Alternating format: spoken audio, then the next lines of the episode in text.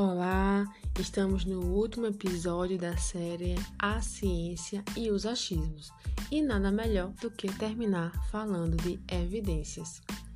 Você já deve ter perguntado o porquê o nome do podcast ser empírica. Então convido você a ficar até o final para saber. Vamos lá?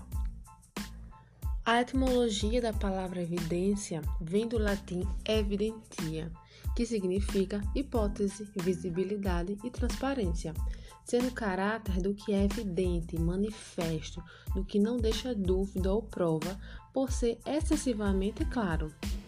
E em meio a tantas notícias e informações, sejam elas por meio de TV, internet e jornais, mal questionamos se aquilo que vemos ou ouvimos possui alguma evidência. Por exemplo, não questionamos se é verdade quando alguém vem falar se realmente houve crescimento econômico no Brasil nos últimos anos, se houve um maior investimento público para universidades públicas ou até mesmo se o desmatamento está sendo reduzido ao longo dos anos. Não questionamos tanto, só aceitamos, e esse é o grande perigo atualmente. A célebre frase atribuída a Sócrates até hoje é utilizada em nosso dia a dia, que diz: Só sei que nada sei. E aqui eu coloco ela com a importância do saber frente à dúvida, ao pensamento crítico, às incertezas e à nossa própria consciência do que somos limitados quanto ao saber, seja ele científico ou não. Pois é, a partir da busca pelo saber científico que nós podemos encontrar a resposta e isso só vem a partir de quê? Da dúvida, da criticidade, das incertezas. Porque esse saber científico ele não permite reproduzir ações ou argumentos que não estejam alinhados a um rigor metodológico, mas que defenda as relações de causa e efeito para um determinado objeto de pesquisa ou um problema encontrado. Vamos pensar aqui. Água com limão emagrece? O primeiro exercício que você deve fazer é se perguntar: cadê a evidência científica? Antes de tudo, vamos relembrar um pouco da filosofia da ciência com Popper e Thomas Kuhn para responder esta pergunta.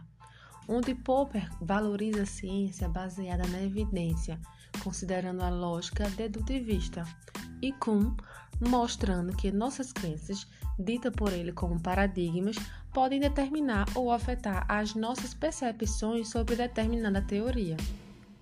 E antes que algo afete a nossa percepção, é importante na hora de vermos se algo possui alguma evidência científica, seja água com limão ou uma outra coisa, considerarmos um modelo hipotético dedutivo já definido neste podcast e também aceito por boa parte da comunidade acadêmica. Tanto a ciência política como outras áreas de conhecimento estão sempre pautadas na aderência deste modelo, pois ele representa uma orientação clara para entender as demandas por gerar teorias falseáveis, orientação também por modelos formais e, essencialmente, pelo uso intensivo de testes de hipóteses, segundo Flávio Rezende, permitindo assim a confirmação empírica ou não. Mas vamos agora usar um outro exemplo: a economia do comportamento. A economia do comportamento, ela nasce com o intuito de fornecer explicação mais realistas sobre o comportamento humano, com teorias que investigam intenções além de ações reveladas, segundo Flávia Ávila. Ela foi datada desde a segunda metade do século XX, mas ela só consolidou a partir do século XXI. E eu já deixo como indicação para vocês duas leituras importantíssimas. A primeira, Rápido e Devagar, de Daniel Kahneman. E a segunda, o livro Nudge, de Richard Tarles, considerado pai da economia comportamental. Mas voltando ao assunto, como saber que a economia comportamental possui evidência científica? Logo, ela que está tratando de comportamento, de intenção e ação do indivíduo. Cadê a evidência nisso tudo? A resposta é simples. Se pensarmos pela lógica hipotética dedutiva, perceberemos uma lógica simples. As teorias e os modelos formais são construídos de forma a permitir falsificação empírica. Daí são geradas hipóteses que serão testadas diante de dados empíricos, seja ele qualitativo ou quantitativo, segundo Flávio Rezende. E é assim que construímos uma ciência não baseada em achismos, mas numa conexão que envolve teoria e dados, capaz de trazer maior capacidade explicativa, com maior consistência e com deduções relevantes para as demais áreas de conhecimento.